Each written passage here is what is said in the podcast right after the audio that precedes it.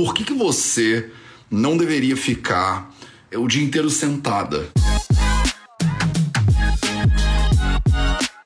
Você quer ter mais saúde? Gente, não tem segredo. É trabalho, disciplina e perseverança todo santo dia. Esse é o Projeto 0800. Por que, que hoje em dia, muitas vezes, a gente fala que é, o ficar sentado é o novo cigarro, né? A ideia de que é, o hábito né, comum de você ficar sentado, o sedentarismo, inclusive, ele pode estar na base do desenvolvimento de uma série de doenças. Esse é o tema da nossa live de hoje no Projeto 0800, que eu vou contar com a presença super ilustre da minha querida Angélica Banhara, e a gente vai conversar sobre isso, né? Sobre esse tema do pilar do movimento com essa mulher maravilhosa, que inclusive agora estamos aqui, né? É, colab... Deixa eu botar ela aqui. Colaborando para trazer mais informações sobre bem-estar e sobre saúde para as pessoas. Então vem, Angélica, vamos ver se isso aqui funciona. É claro ah, que. Deixa eu acertar aqui também, só um minutinho. Maravilhoso. É claro que eu tive que fazer né, um esquema aqui né? Eu tive que empilhar mesa, mala. Espera um pouquinho, que eu estou tentando medir. Não tá a conexão tá meio esquisita?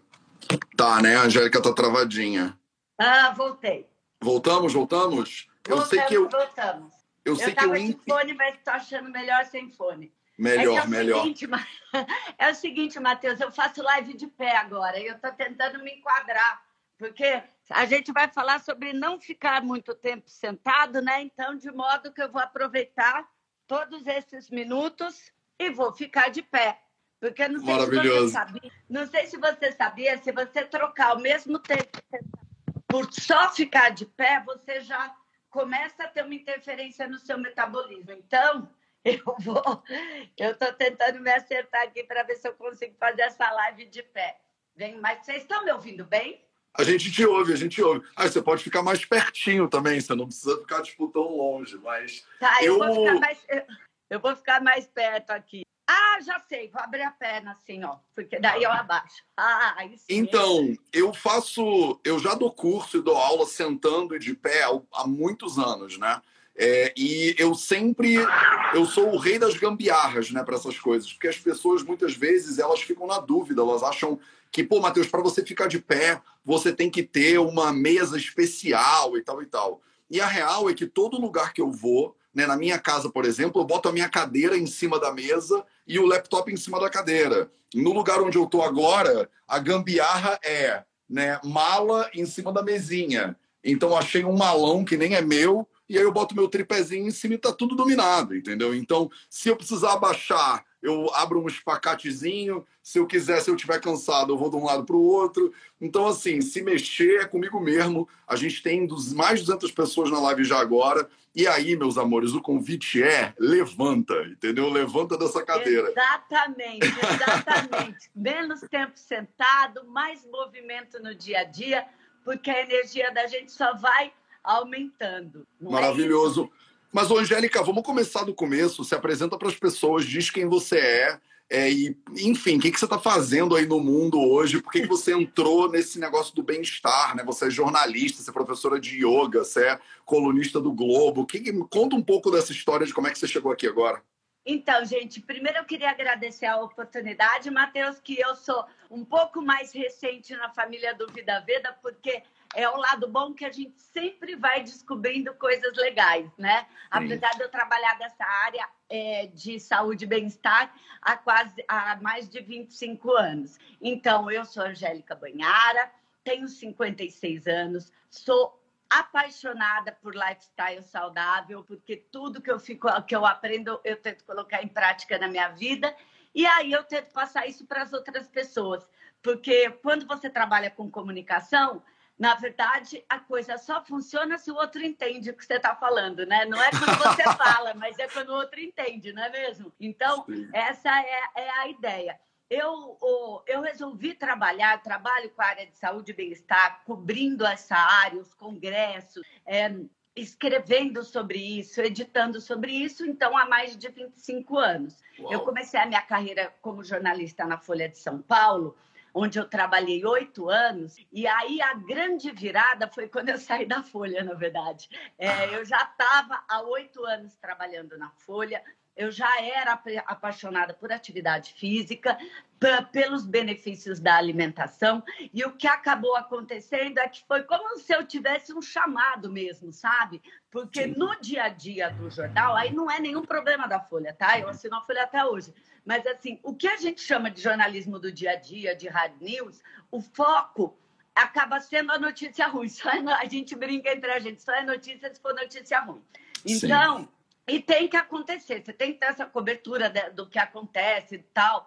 É, mas é, naquele momento, que era 1998, quando eu, eu fiz essa virada, para trabalhar com o estilo de vida saudável, eu percebi que estavam saindo várias pesquisas nas universidades falando dos benefícios da prática de atividade física, dos benefícios de, de você comer bem, de você comer mais frutas, mais legumes. Quando começaram a ser as pesquisas sobre o ômega, sobre os antioxidantes, e aí eu falei, puxa vida, tem notícia boa por que eu só tenho que dar notícia ruim? Eu quero dar a boa.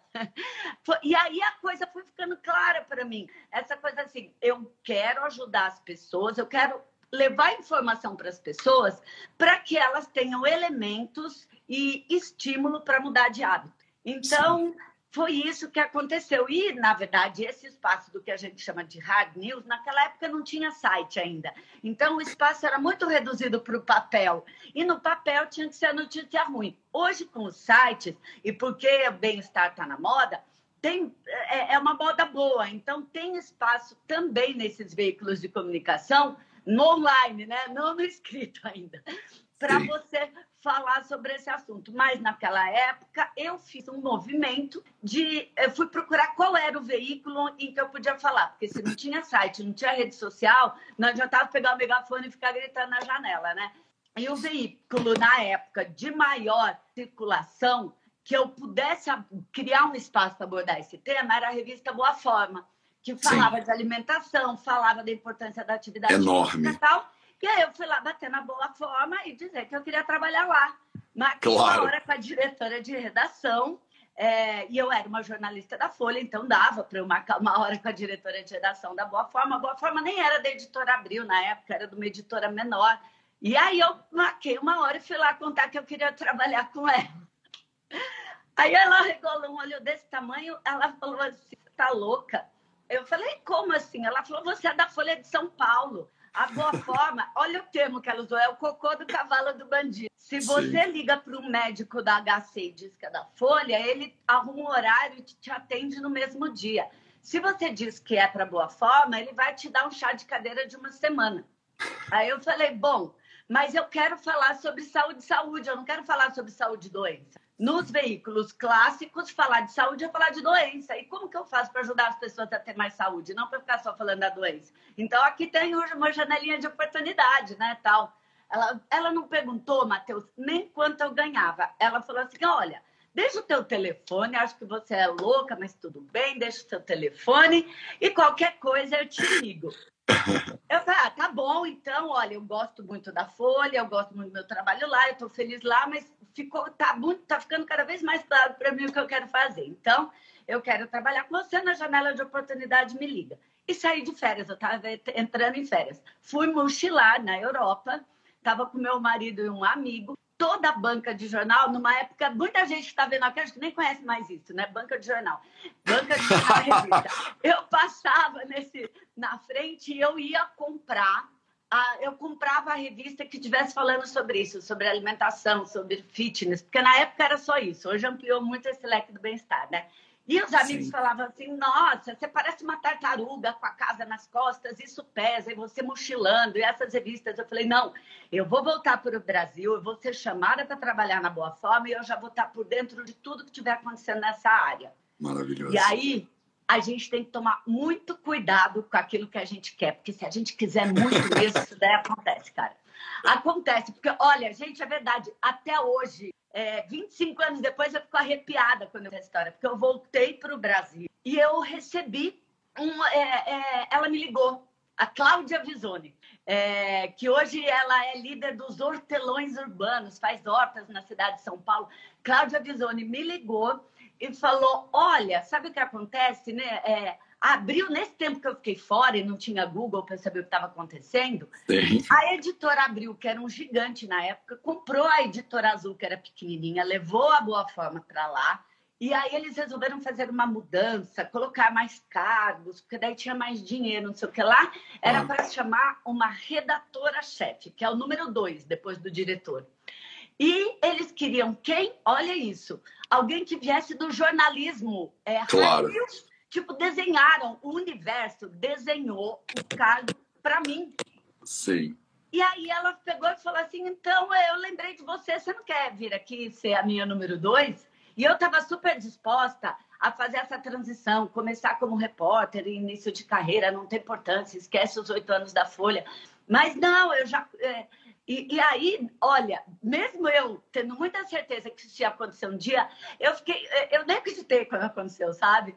Porque eu falei, meu Deus, e aí, aí começou a minha tra trajetória do áudio conversar com o vídeo, porque até então eu trabalhava 10 horas por dia e nas horas vagas eu ia ler sobre saúde, sobre bem-estar, antes de ter site, então ler no livro, na revista, para tentar me inteirar dessa área. E aí, então, eu falei, nossa, então a minha vida vai ser trabalhar, tipo, o dia inteiro com aquilo que eu amo e tentando falar com as pessoas. Então, isso daí não é trabalho, isso é um presente que você tem da vida mesmo, né? E, e, e cá eu tô. Eu fiquei ali na Editora Abril durante 17 anos. Depois, é, um tempo depois que a Cláudia Bisoni saiu, eu virei diretora de redação da revista. E aí tinha site, implantei site, rede social, não sei o quê. Tal. É, depois, é, fiquei 16 anos na Boa Forma. Durante um ano, eu fui diretora da Mental Health e da Women's Health. E aí as revistas acabaram sumindo, né? Porque hoje em dia não é o mundo das revistas. Aí eu migrei, eu já estava no mundo das redes sociais, porque a vida ela não é ou, ou isso ou aquilo, a vida é e. Então a gente pode escrever para a revista, a gente pode fazer vídeo no Instagram, a gente pode dar aula de yoga, entendeu? E aí, aí é, esse é um resumo não tão rápido da minha vida. Eu sou apaixonada por yoga há 20 anos e nos últimos cinco eu resolvi virar instrutora também, porque eu acho que é mais um meio de você inspirar as pessoas a mudar hábito. É tem, esse, tem esse potencial mesmo. Eu quero entrar nesse tema do pilar do movimento e do porquê que você não deveria ficar sentada, mas antes, eu não eu acho primeiro que a gente vai ter que fazer outra live dessa. Segundo que, que é Tô muito. Isso também a gente tem muita coisa, né, para trocar. Então, mas a segunda, é, a segunda coisa é você está nesse mercado, digamos assim, de bem-estar, de saúde, conversando com pessoas. Não é só que você está lendo livros e postando nas redes sociais. Você tem a oportunidade de conhecer uma galera, né? E você Como eu conheci você, né? Por exemplo, mas aí eu, eu sou tipo o, o, o, o, cachorro da rua, comparado com os caras que com certeza você já teve a oportunidade de é, conversar ao longo desses anos. E e quando você está na frente né, da coluna de bem-estar, por exemplo, do Globo, como você mesmo falou, as portas abrem mais fácil do que se você tivesse numa revista né, que é menos conhecida. Né? Então, eu queria muito, Angélica, tipo, picar um pouco na tua cabeça dos últimos, essas últimas décadas se dedicando a bem-estar e à saúde.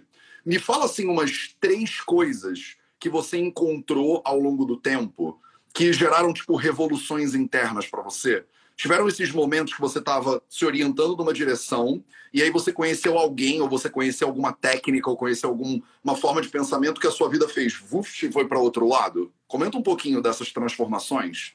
Olha, eu acho que é assim, é até difícil a gente selecionar, porque eu acho que quando você começa a trabalhar com essa área de bem-estar e, e, e você acaba tendo a oportunidade de mexer com isso, você não tem como você ter essa informação e não tentar incorporar na tua vida, sabe? Isso. Então, na verdade, o que mais me encantou e mais me deu força é perceber assim, puxa vida, tem várias pequenas coisas que você vai descobrindo no dia a dia e que você vai incorporando e que isso daí é, vira, é, fica muito especial.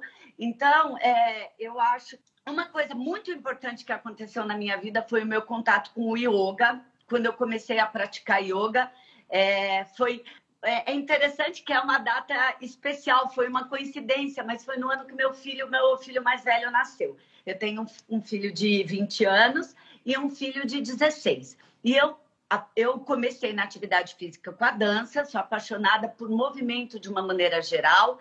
E aí eu fiz de um tudo que aconteceu dentro da academia dos anos 80 até os anos 2000, mais ou menos. Sim. E aí, em 2002, quando meu filho nasceu, eu tava, trabalhava na Editora Abril, tinha uma unidade da Academia Biorritmo lá dentro e começou a ter yoga. Para começar, que na gestação começou a ter tai chi. Então, eu comecei a fazer tai chi grávida. Eu achei, eu achei uma coisa muito interessante. Era é lindo. Yankun. Então, eu comecei é, é, é eu já estava num, num, momento muito ali auspicioso, ainda comecei a fazer o tai chi e o Lian Kun, comecei a ler um pouco mais sobre isso, né? E aí começou a ter yoga, eu falei, puxa vida, vou experimentar, porque eu sempre gostei de experimentar as coisas. A gente, na revista, apresentava a, as modalidades para as pessoas e eu só acredito de falar de uma coisa que eu sinto no meu corpo quando é exercício. Porque como eu vou falar de uma coisa que eu nem experimentei, né? Aí eu fui experimentar yoga, eu falei, nossa, que bacana! É, na época era uma modalidade que chamava Power Yoga, que estava chegando no Brasil. Eu fiz matéria sobre Power Yoga com Anderson Alegro, logo que no Brasil, não sei o quê. Legal. E depois começou a ter Power Yoga. E eu comecei a fazer, eu falei, nossa, é bem diferente do que eu pensava, porque eu achava que era uma coisa um pouco mais, eu achava que eu era muito agitada, então por isso eu não conseguiria fazer yoga, é o contrário, porque eu era muito agitada, eu precisava fazer yoga. E, mas era uma, era, era uma yoga, é uma modalidade que era bem dinâmica fisicamente também. E aí eu, eu comecei e me apaixonei, e aí eu comecei a fazer mais, mais, mais, tinha cinco vezes por semana, e eu comecei a fazer cinco vezes por semana, e nunca mais parei até hoje. E aí foi a, a, a, experiência, por isso que eu te falei, tem, a gente tem vários canais que a gente pode ser acessado. Um deles é o lado racional da informação. Eu já tinha lido muita coisa sobre isso. Mas quando eu comecei a praticar, eu comecei a prestar atenção na minha respiração. Eu descobri que eu não respirava porque o ar não entrava direito no meu nariz. Eu fui atrás de entender porque o ar não entrava, porque então eu estaria perdendo a minha energia vital. Como assim preciso dela, né? Aí eu comecei a pensar melhor, assim, a tentar sentir no meu corpo o que é a conexão corpo-mente, o que é estar presente. E a ideia de fazer um curso de formação não veio inicialmente para dar aula, veio porque eu queria me aprofundar. E aí, quando eu terminei o curso de um ano, que aí eu, eu resolvi, por inspiração do meu mestre Paulo Junqueira, a eu resolvi dar aula e isso daí. E assim, o yoga mudou a minha vida, dar aula mudou a minha vida, que é uma experiência incrível de compartilhamento. Então, esse é um ponto muito importante. Um outro ponto, eu vou destacar dois aqui que eu acho que Vambora. são mais marcantes na minha vida.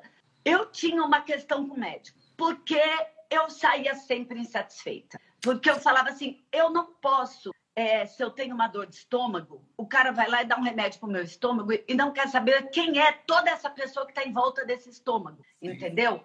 Não, não dá, porque eu, eu sabia empiricamente que quando a gente fica nervoso, o estômago muda. Quando você está apaixonado, você sente borboletas no estômago.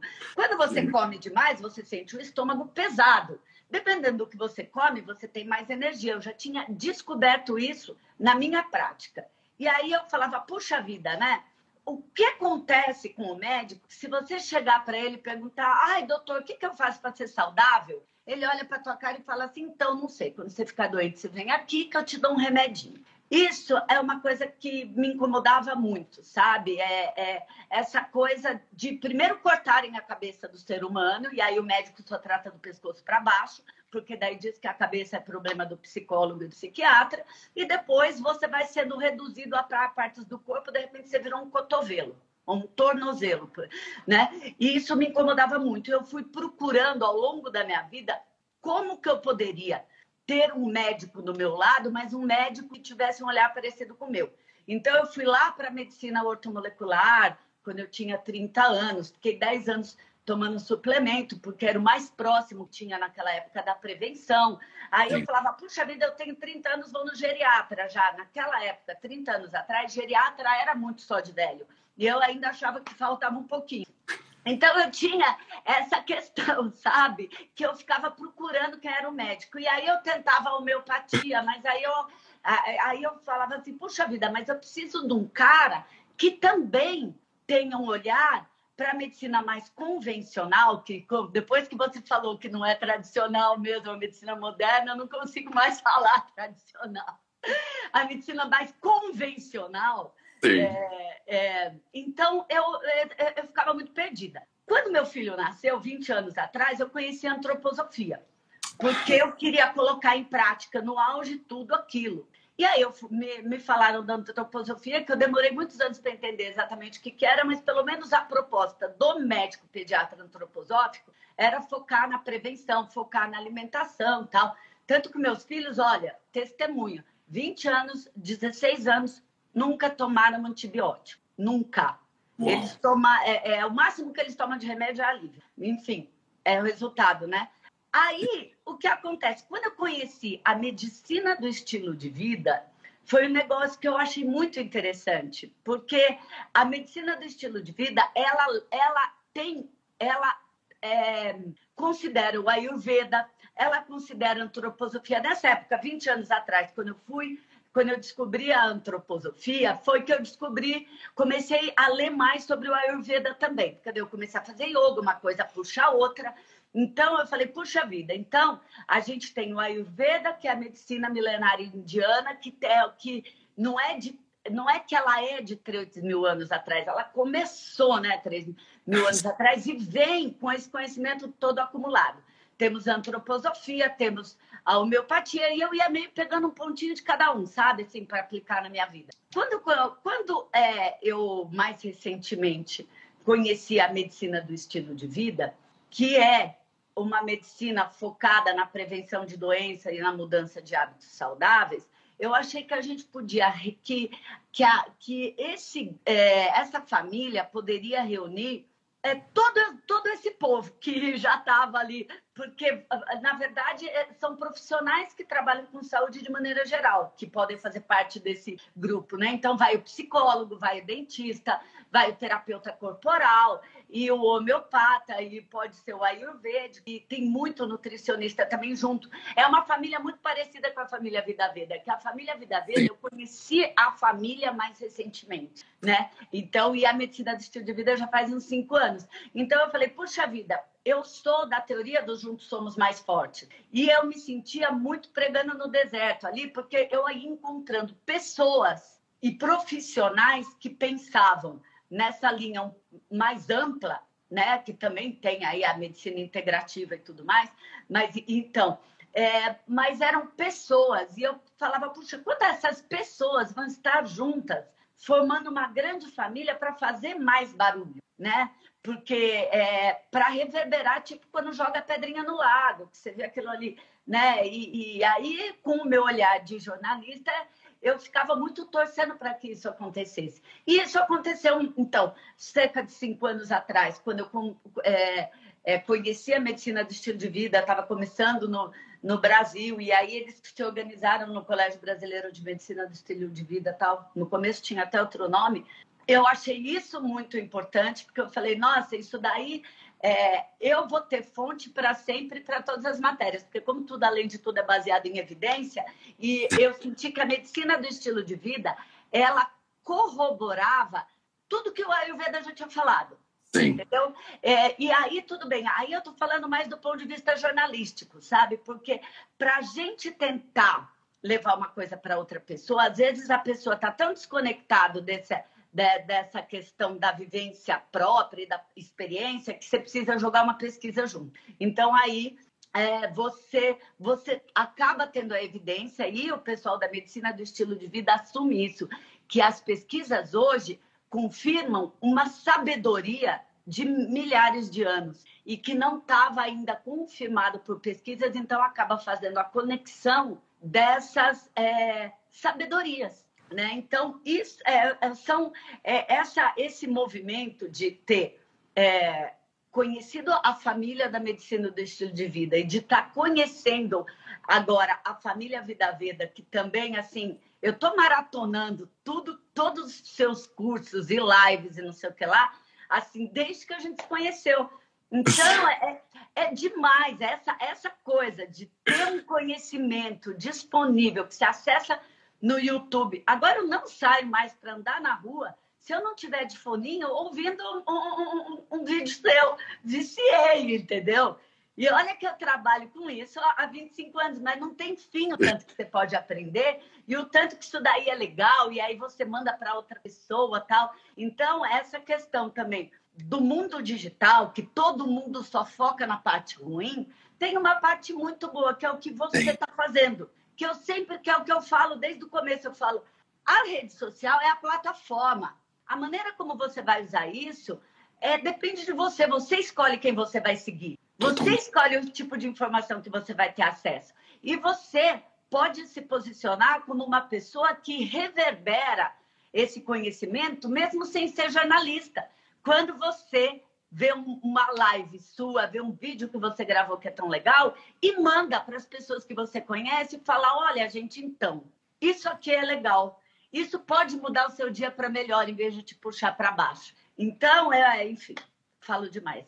A gente vai, a gente vai se inspirando e se acendendo, né, um no outro. Isso que eu acho muito lindo, esse potencial que você está falando, né? De porque assim também tudo que eu falo foram coisas que eu aprendi, que eu pensei, né? Então é, eu tô meio que pegando essa tocha, né? E tô acendendo o fogo de outra pessoa. E aí na hora que você incendeia, você também quer passar esse fogo adiante. Então a gente acaba lastrando né, esse, essa atitude. E é óbvio que os algoritmos não é, ajudam, né? É óbvio que não é para aí que a atenção da galera do jornal tá, mas não tem problema. Né? Não tem repente... problema, porque a gente vai criando isso e é muito bom. Essa coisa do juntos somos mais forte é muito importante, porque quando você sente, é uma energia, do mesmo jeito que quando é uma é, fake news, é notícia ruim, é tragédia, fica todo mundo para baixo. Quando você começa o dia, por exemplo, como hoje, que a gente está aqui com 394 pessoas e todo mundo na mesma sintonia, enfim, é, na mesma sintonia no sentido de querendo colocar mais equilíbrio no dia a dia, querendo colocar uma energia boa, isso te motiva a sair daqui é, as pessoas sentem isso quando conversam com você, né? Então, você mesmo, é, sem ser, repetindo exatamente o que você ouviu, a tua energia muda, essa energia passa para o outro e você vai alastrando essa energia do, do bem e, e isso motiva a pessoa. Tá aqui de novo amanhã e aí, de repente, a cada coisinha, eu estava conversando com, com um super especialista ali outro dia em várias dessas é, enfim, ah, um tipo, não, tipo, tipo você, assim. e ele estava comentando uma coisa, a gente estava falando de atividade física, né, por uma coluna. E ele falou, a pessoa começa, né, a caminhada, eu estava falando tanto que a caminhada pode ser um estímulo para a pessoa que está sedentária, é começar a fazer uma atividade física. Ele falou assim, é interessante não pela queima calórica, é assim, o movimento começa a produzir ali as suas as endorfinas, a sensação de bem-estar que você sente te estimula, de repente, naquele dia que você andou, a comer salada. Não vamos falar do que vai tirar, mas a colocar mais verde no prato. E aí você termina de fazer a caminhada e você bebe uma água fresquinha e você fala: "Nossa, que delícia essa água". Por que será que eu estou bebendo tão pouca água? Acho que eu vou beber mais água. E aí, naquele dia, você bebeu mais água, você colocou um pouco mais de, de verdinhos no seu prato, um pouco mais de legumes, e você sentiu que depois foi bom. Você sentiu que naquela tarde a tua cabeça funcionou melhor e você teve mais disposição do que no dia que você só caiu de boca na lasanha. Então, sabe, você começa a perceber coisas. E aí você chega de noite e descobre, nossa, não é que eu dormi melhor? E aí uma coisa vai puxando a outra, né? E, é um dominózinho, né? Exatamente. Eu não sei se as pessoas daqui já viram, mas tem uma, uma imagem muito bonitinha que é, é, que você bota um dominó pequenininho, aí ele pega um dominó maiorzinho, e o dominó maiorzinho pega um maiorzinho, o maiorzinho pega um maiorzão, e aí você começa um movimento por um uma, um ato pequeno, né? um hábito pequenininho, que pode até parecer meio insignificante, mas como você falou muito bem, ele vai desencadeando um efeito que quando você olha um ano depois, às vezes a pessoa está completamente transformada e ela não sabe nem exatamente de onde. Então, eu gosto muito dessa tua perspectiva, porque é exatamente o que a gente fala aqui, né? Cada pessoa dessas 400 que pegarem um pouco desse conhecimento e, como você falou, saírem para caminhar ou comerem um pouco melhor ou inspirarem outras pessoas, a gente faz um efeito em cadeia. Eu lembro que, quando eu era mais moleque, eu vi um filme que ele me marcou muito, né? E que eu acho que eu meio que acredito nisso até hoje. Que, se eu não me engano, em português ele chama alguma coisa tipo corrente do bem sabe? A premissa era: se cada pessoa ajudar duas outras pessoas e essas duas pessoas ajudarem duas outras pessoas, você acaba fazendo um efeito de cadeia. É, o que as pessoas às vezes não percebem é que esse efeito ele demora no espaço e no tempo. Né? Então, é, o Vida Veda vai fazer cinco anos agora em julho. Né? Então, a gente está cinco anos todo dia né, é, indo nessa direção. Mas eu acredito que no longo prazo, 50 anos, 100 anos, 200 anos, a gente gera uma transformação muito ampla mesmo na sociedade se a gente mantiver essa atitude de eu sou uma formiguinha, o trabalho é de formiguinha, mas é de formiguinha de fogo. Então, quer dizer, eu vou incendiar todo lugar onde eu for, o lugar ele tem que ficar melhor quando eu sair do que quando eu cheguei, sabe? E só com uma atitude de melhorar cada espaço, Sabe, eu não preciso ter jogado o papel de bala no chão, mas eu vou catar. Então, se todo lugar que eu entrar, a minha atitude for, quando eu sair, que esse lugar possa estar melhor do que quando eu entrei, e você fizer isso com frequência, de maneira consistente, durante anos e anos e anos, não é impossível isso não gerar uma transformação muito impactante no planeta. É impossível. É impossível, eu super concordo com você. E aí tem um efeito colateral do bem, que isso tem até estudos que mostram que quando você faz o bem, a sensação, quer dizer, você fica muito melhor, né?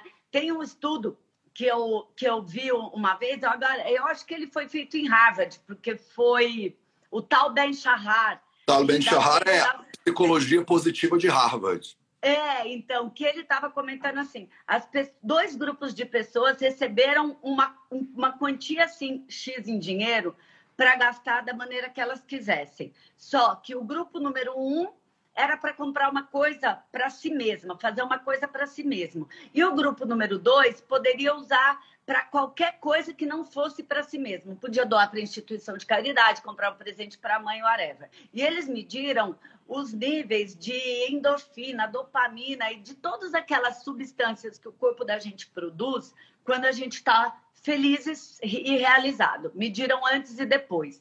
Logo depois, os dois, os dois grupos foram lá e gastaram dinheiro. Logo, imediatamente depois, os níveis dessas substâncias da felicidade eram semelhantes nos dois grupos. Mas o grupo que fez, que usou aquilo ali para o outro, é, esses hormônios, essas substâncias, perduraram muito mais. Fico arrepiada quando eu falo essas coisas. Porque, então, na verdade, você fazer o bem para o outro automaticamente te faz sentir mais feliz, mais realizado, e você entra naquele looping do bem, é, de uma palavra que está tão na moda, que é a questão do propósito. O, o que, que é o propósito se não envolver o outro? Não é propósito se for só você com você mesmo, né? Oi, que propósito aí? Não é, perde o sentido, né? Então só é propósito se tiver o outro envolvido, se tiver um olhar para o outro, né? Então é, é, é, é, muito é muito é muito interessante isso. E, e você e aí você diz que é um trabalho de formiguinha, mas essa formiguinha já virou um formigueiro, porque quando eu vou ver lá é, vários dos vídeos que estão no YouTube, você vai lá 20 mil visualizações, gente, é muita gente. É não, é, né? A formiguinha está trabalhando incessantemente nesses cinco anos, né? Que quando eu te conheci, eu fiquei besta que eu falei, gente, quantas horas tem o dia desse moço? Que é mais, com certeza. tem a mesma quantidade, eu só realmente tenho bastante energia. Então, eu acabo. E é isso é o que você falou, eu me identifico muito, não só em termos de dinheiro, como em termos de energia. Né? Quando você pega a tua energia e você usa ela para servir, parece que ela multiplica de alguma maneira. É, é uma coisa muito doida, porque é a única é, operação de divisão que, na verdade, ela é uma multiplicação. Né? Exatamente. Quando, quando, você divide, você multiplica. Então, é, é, eu, eu lembro muito, né? Eu sou leitor de todas essas tradições religiosas e tal. E quase todo dia de manhã, uma parte da minha, do, da minha leitura é do Bhagavad Gita, que é um livro super né, antigo lá do hinduísmo, e uma parte da minha leitura é da Bíblia, né? E eu acho que tem muitas metáforas e parábolas da Bíblia que são assim é muito no tiro ao alvo mesmo, sabe? Eles acertaram em ponto. E é muito, eu amo aquela parábola que Jesus está lá, né? E, e, chegam milhares e milhares de pessoas e eles não tinham a infra, né, para lidar com milhares e milhares de pessoas. Os apóstolos chegam meio preocupados, né, com isso e falam: olha, é, não tem, a gente não tem comida para essa galera, a galera tá com fome, a galera daqui a pouco vai ficar nervosa e tal. E aí ele falou: olha, pega meia dúzia de pães ali, pega uns peixes ali e vai dividindo pela galera. E aí eles falam, né? E no final eles coletaram não sei quantas cestas de restos de pão, não sei quantos cestos de restos de peixe. Para mim, mais do que a observação literal, talvez efetivamente tenha sido multiplicado literalmente o peixe, mas mais do que isso, é a, a lição, né? O ensinamento de que você pegar o que você tem e você dar e doar e oferecer de coração, isso gera uma multiplicação que no final até sobra. Se a pessoa tiver uma mentalidade de escassez, de que eu só tenho dois pães, então é para mim, né? Farinha pouca, meu pirão primeiro, aí não sobra nada e você vive a vida inteira em escassez. Se você tiver uma mentalidade de abundância, do tipo, olha, tem 400 pessoas aqui comigo, eu tenho um pãozinho, é um pouco, porque assim, o conhecimento que eu tenho é muito pequeno. Perto de tudo que se tem para conhecer no universo, o que eu conheço é nada é para o tamanho de tudo que eu poderia entregar numa live, o que eu tenho é um pão só. Mas quando eu começo a partir esse pão e dividir esse pão, cara, multiplica e sobra pão para todo mundo, entendeu? Então, eu acho muito linda essa tua perspectiva também, né? De você entregar isso para as pessoas e, e só entregar né? E aos poucos vai vendo que o negócio vai tocando fogo no universo, não tem jeito. É trabalho de formigueiro, é verdade. Mas é muito legal porque é todo mundo junto, e aí quando você tem. E, e eu acho que a, a oportunidade, né? É, são, cada coisa agrega outra. E assim, quando a gente está quando você mexe com a emoção das pessoas, porque o que sempre me intrigou é que eu ouvia muito, no, no, no, ouvi, sempre ouvi muito, né? Desde o tempo que eu trabalhava nas revistas, assim, eu sei o que eu tenho que fazer, mas eu não consigo colocar em prática. Então eu falei, bom, aí eu, começou a ser uma coisa assim, então, mais do que estar presente nos congressos de nutrição, de atividade física, de bem-estar, não sei o quê, eu tenho que focar muito na maneira como eu vou falar com as pessoas para que elas se sintam capazes de mudar, para que elas sintam que vale a pena fazer determinados ajustes no dia a dia, porque o que é o conhecimento se a gente não colocar em prática? E aí eu tenho estudado bastante essa questão, práticas meditativas agora recentemente, comecei a fazer vários cursos, e é, o, as pessoas que estão trabalhando com essas. É, filosofias orientais e tudo mais falam muito da questão, eh, para a filosofia oriental, da importância da prática, que o conhecimento sem a prática, ele não vira sabedoria. Sim. E de que ele serve se ele hum, só ficar acumulado dentro de uma pessoa, né? Então, é, e isso também é, é, interessante, né? Que você fica buscando, buscando, buscando, e de repente isso traduz muito bem aquilo que eu que eu, que eu sentia, né? Escrevendo. É porque quando você escreve a outra pessoa lê, você toca o racional. E nem sempre isso é suficiente para mudança. Agora, quando a gente conversa, por exemplo, a minha alma está aqui, sua alma está aqui. E isso transparece no meu rosto, na minha, na minha fisionomia, na minha voz, no seu jeito de falar. Não tem como a gente ouvir falar e não sentir essa energia. Sim. E isso é um fator de mudança. Quando a gente dá uma aula de yoga ou faz uma prática meditativa junto, aí você vai mais ainda ali no estômago da pessoa, né? Porque daí não é o racional. Quantas vezes uma pessoa que lia coisas que eu escrevia e tal há, há muito tempo, depois de fazer uma aula, chegou para mim e falou: Nossa, agora eu entendi. Né? Porque você sente aí aquilo, aquele bem-estar que você sentiu durante a aula, você fala, nossa, eu quero sentir isso mais vezes durante a minha vida. Como eu posso ter essa sensação mais vezes, né? Então, uma coisa que sempre é, que vem me intrigando ao longo dos, dos anos é assim: qual é a melhor maneira de falar? Qual é a melhor maneira para realmente inspirar as pessoas? Para elas tentarem fazer uma micro mudancinha. E eu é, acredito muito, assim, eu, eu, eu vou muito na linha do um pouco por dia, todo dia. Não precisamos fazer a revolução na vida, né? Por exemplo, em relação ao movimento, as pessoas sempre me perguntaram, mas qual é o exercício? E eu revelo aqui para vocês agora. É o que você faz. Porque se você não fizer, não vai funcionar. Então, e para você fazer, o que precisa acontecer? Você precisa gostar, precisa de te dar prazer. Porque de que adianta eu falar que o exercício, bom, para começar, é, eficiente, eficiente para quê? O que, que você, qual é a sua expectativa, né? Mas, de maneira geral, a minha resposta clássica é exercício bom é exercício que é feito, né? E aí, o exercício feito é o exercício que você gosta, que te dá prazer, porque qual é o sentido de você, que tem claramente alguma coisa que não gosta, fazer aquilo em vez de tentar descobrir uma que você gosta, dentro desse universo de possibilidades, né? Então, eu sempre falo, experimenta sai, ah, não, mas eu tenho vergonha. Como assim eu vou entrar numa aula? Eu sempre morri de vontade de dançar, mas como eu vou entrar numa aula de zumba? E joga, vai, porque, porque ah, é, é a questão. Como todos os momentos são únicos, se você pagar o mico, a vida é assim mesmo, não tem importância. Amanhã é outro dia, você faz outra coisa. Ninguém vai, né? Tanto faz. Mas e se você descobre que de repente você amou?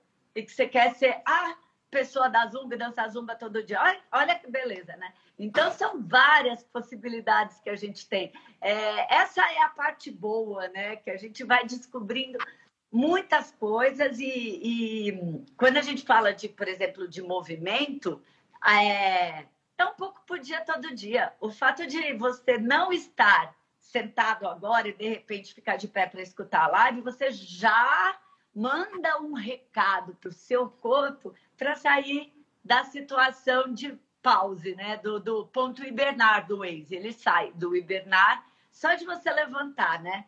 E se você resolver que então hoje, em vez de você fazer, a, é, fazer uma compra maior de carro, você vai a pé no supermercado, fica duas quadras e vai trazer só o que conseguir carregar, de repente é, eu, por exemplo, faz um tempo que eu não faço compra no mercado com o carro, porque como eu acabo fazendo tudo a pé, eu passo na frente quase todo dia. Todo dia eu chego com uma sacolinha, eu virei meu pai. Eu falava, gente, meu pai todo dia vai no supermercado, que tanto ele compra? Não, é que ele não usava o carro, ele saía todo dia, ele voltava com a sacolinha, então repunha todo dia tal. Então, tipo, eu acho que a gente tem que simplificar a vida, sabe? Eu acho que é, eu, eu, cada vez mais me convenço de pequenos ajustes que você faz no seu dia a dia e aí é, acreditando no potencial que isso tem de fazer a pessoa se sentir melhor e aí você vai fazendo esses ajustes de acordo com o que você é e de como é a sua rotina hoje. É, amanhã pode ser que você seja diferente. Hoje você é de uma maneira. Então, todas as mudanças que você vai fazer, tem que levar isso em consideração né? Quais são seus hábitos, aquilo que te dá prazer. E aí a gente vai um pouco por dia, todos os dias, e faz enormes mudanças. Sim. E você falou um negócio que eu acho muito interessante, que é a coisa da vergonha, né? É, é, eu, eu fico pasmo às vezes como a pessoa, por exemplo, quer fazer uma aula de zumba e não vai porque tem vergonha, tipo assim, do que, que os outros vão pensar. E um negócio que eu acho que vale a pena convidar você aí, que às vezes fica meio envergonhado, ah, Matheus, mas eu vou levantar na minha mesa e vou ficar de pé, né? O que, que as pessoas vão pensar? E a real é que as pessoas não estão nem aí. A maioria das pessoas está pensando o que, que as outras pessoas vão pensar dela. Elas mal estão parando para ficar olhando para o que, que os outros estão fazendo. E eu falo, cara, presta atenção no teu próprio comportamento. Você gasta muito tempo, um dia inteiro, falando sobre o que, que uma pessoa fez na aula de zumba, Entendeu? A pessoa ela tá ali na aula de zumba tentando ver o que, que ela tá fazendo na aula de zumba. Ela não tá prestando atenção no que, que você tá fazendo na sua aula de zumba. Então, assim, a gente às vezes inventa né, que tá todo mundo olhando pra gente como se todos os paparazes do mundo. Eu vejo pessoas falam assim: Mateus, eu não posso fazer uma live porque imagina um monte de gente me olhando. Eu falei, você teria, teria, teria o privilégio de ter muita gente olhando, mas é difícil. Exatamente. É muito difícil chegar nesse lugar. Pessoas, Aí a pessoa fala, eu vou escrever um artigo um, para o meu blog, mas o que, que as pessoas vão pensar? A verdade é que poucas pessoas no início vão, inclusive, ler. Então, assim, quando você está começando a sua jornada dentro de qualquer coisa, a maioria das pessoas não vai nem saber quem você é e o que, que está fazendo. Então, você tem o privilégio da anonimidade no início. Né? Depois que você vira uma referência no que você faz, aí é que o, bagulho fica doido, né? E você precisa se preocupar. Mas no início, você acha que tá todo mundo parado e vão botar você na, no, no, no, na, no Fantástico? Olha, assim, essa pessoa, dona Jurema, foi lá fazer aula de zumba. Ninguém tá nem aí, entendeu? Então aproveita que você não é a referência de zumba e vai fazer zumba. Aproveita que você não é. Desculpa, te cortei, mas se a pessoa for fazer uma aula de zumba, ela vai perceber que quem está lá fazendo zumba não, é, é, é, muito louco que mesmo numa aula de 200 pessoas de zumba, que já aconteceu de eu fazer também, porque eu te falei que eu faço do mundo, é, a pessoa está tão preocupada em fazer a coreografia e ela está tão curtindo aquilo que ela está fazendo que ela não está nem olhando quem está do lado. De verdade é isso, né? O exemplo que eu dei, a zumba veio aqui por acaso mas Sim. não é definitivamente uma aula que o quem está fazendo olha porque o outro está fazendo, porque é uma coisa muito do eu quero ter, eu quero me divertir. Agora eu lembrei de uma coisa engraçada. Né, sobre esse negócio de ah, vergonha de pagar mico. E ah, uma das vantagens de ficando velho, gente, é isso: que você vai perdendo a vergonha, tá? Então você vai fazendo várias coisas e aí você fala: ah, a vida é assim mesmo. Se não deu certo, deu, a gente repete, não deu, a gente faz diferente no outro dia. Quando eu tive o meu primeiro filho e voltei da licença maternidade, eu não estava tendo tempo de fazer nenhuma atividade física programada, porque o horário que eu tinha na né, minha, o meu, a minha hora do almoço, eu ia amamentar é, o, o, filho no, no berçário. Bom, aí eu comecei a ir a pé, era uma coisa que demorava uns 25 minutos, meia hora para eu chegar, eu ia e voltava a pé. É, do, do berçário. Mas aí eu tive uma ideia, eu estava na boa forma. E a gente tinha lá, que a gente usava para tirar foto de aula, aquelas bolas, que eu vou mostrar para vocês, porque eu tenho três aqui em casa. Eu tenho, eu tenho três na minha sala. Essas bolas de futebol, sabe? Eu lavo na sala porque a gente usa para sentar. A visitadora vem aqui e fica sentado na bola. Então, eu tinha essa bola na redação e eu resolvi. E eu, tava, eu tinha dor nas costas. Fica segurando o filho, não só o peso, que é mais para um lado do que para o outro, como você fica ali babando na cria. Hum. Então, seu pescoço também dói muito, que você fica só olhando, ai meu Deus, como ele é maravilhoso, fica com dor no pescoço. Então, tinha dor nas costas, descompensação, não dorme, aquela situação toda que quem tem filho sabe, né? E, eu, e aí eu falei, ah, vou trabalhar sentada na bola. Porque daí, porque quando você está sentado na bola, acontece assim: se você relaxar seu abdômen, você cai da bola. Sim. Se você largar as costas, você cai da bola. Então eu falei: ah, vou trabalhar. E aí, é muito. Vou trabalhar sentado na bola. E assim fiquei. Fiquei muito tempo sentada na bola. E as pessoas olhavam, achavam, ah, que engraçado, bom, é a Angélica, ela é assim mesmo, né? Faz coisa esquisita e sentava na bola tal. E aí depois, muitos anos depois, eu fui encontrar uma pessoa que não era da redação, mas por algum motivo esotérico, foi lá naquele momento, não sei se trabalhava em algum com alguma marca, enfim. E aí a pessoa falou: Nossa, sabe o que? Uma coisa que eu não esqueço, que eu entrei na redação da Boa Forma e você estava trabalhando sentada numa bola. Então, é uma coisa engraçada. Às vezes a pessoa até lembra pela curiosidade, mas tem muita coisa que a gente pode fazer que vira meio folclore, né? Como essa coisa da. da né? Meus filhos ah, passaram uma vez, eu estava fazendo live, e ele falou assim: agora você faz live de pé? Que eu falei: ah, mas se, se eu posso ficar de pé, porque eu vou ficar sentada, né? E eu faço isso também. Eu vou, é, teve um negócio interessante que algumas coisas meio contagiam, né? Quando eu fiquei sabendo dessa coisa de que você. Eu vou até pegar aqui qual é. Eu tenho é, colinha de coisas. Não vai dar tempo, né? Vamos ter que fazer outra live. Mas esse negócio do ficar de pé.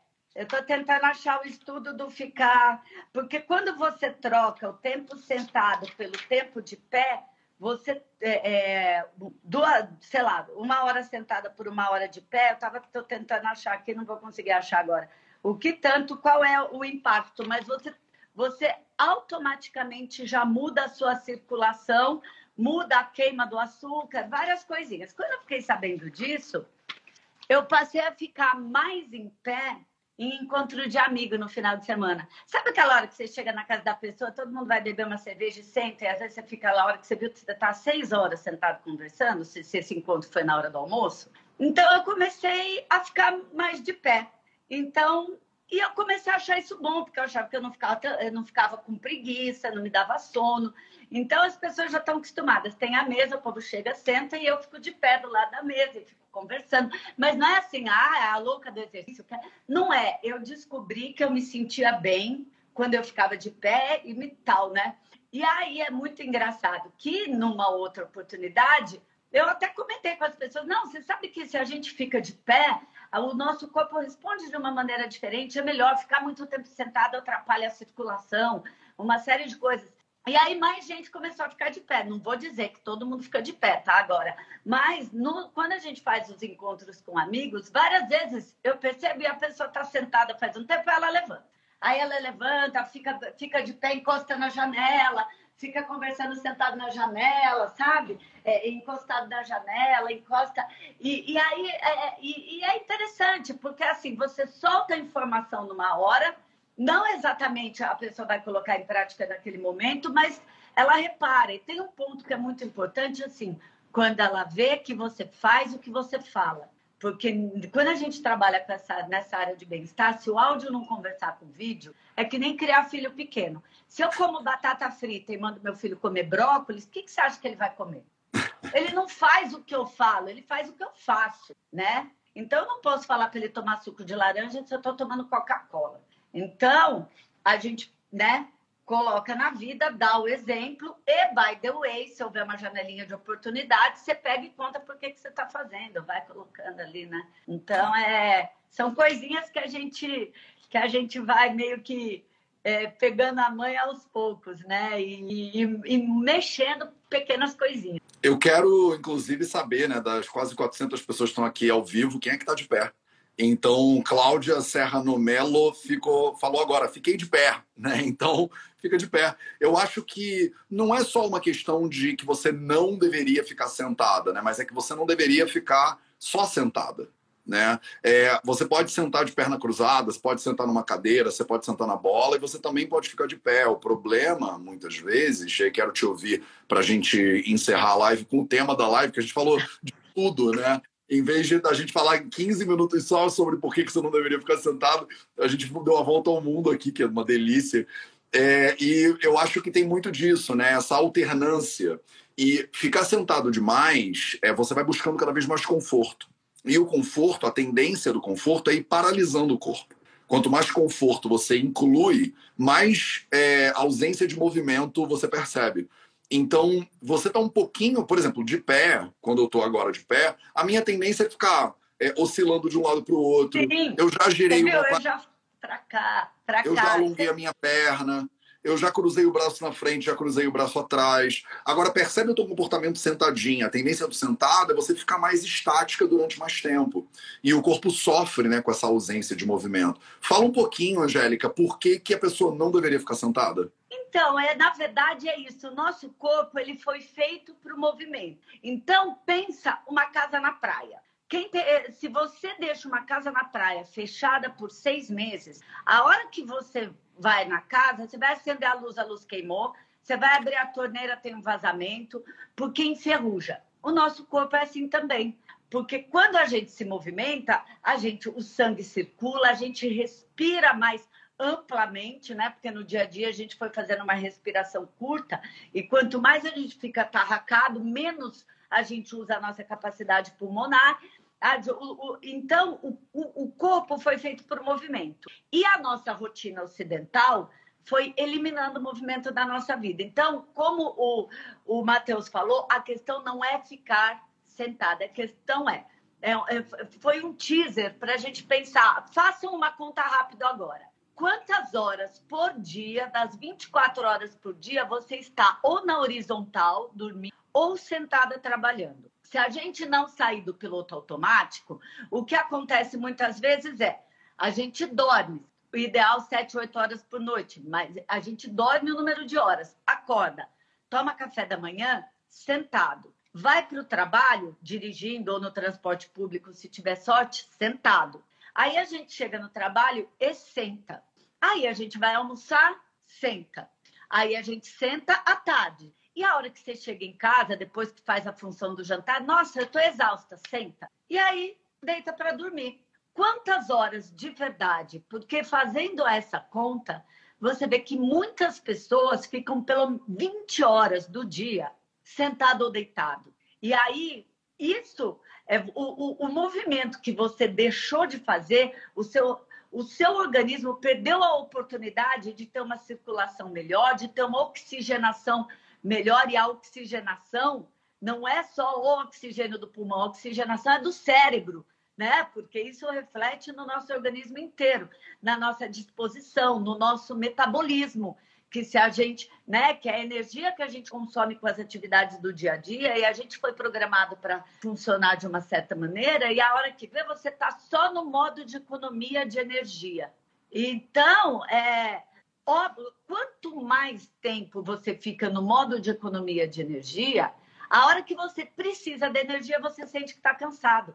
Então, tem uma coisa de um equilíbrio, então, e aí o que se fala muito, assim, comprovado pela ciência hoje, que não é a solução de todos os problemas, não é fazer academia duas vezes por semana. A gente está falando de colocar mais movimento no dia a dia, porque a primeira coisa, né, porque o sedentarismo é, é, é o não praticar é, atividade física, entre aspas, durante pelo menos X período durante uma semana. O buraco está mais embaixo. Por isso que alguns, é, alguns pesquisadores até estão usando um termo que é assim: sitting is the new smoking. Ficar sentado é o novo cigarro.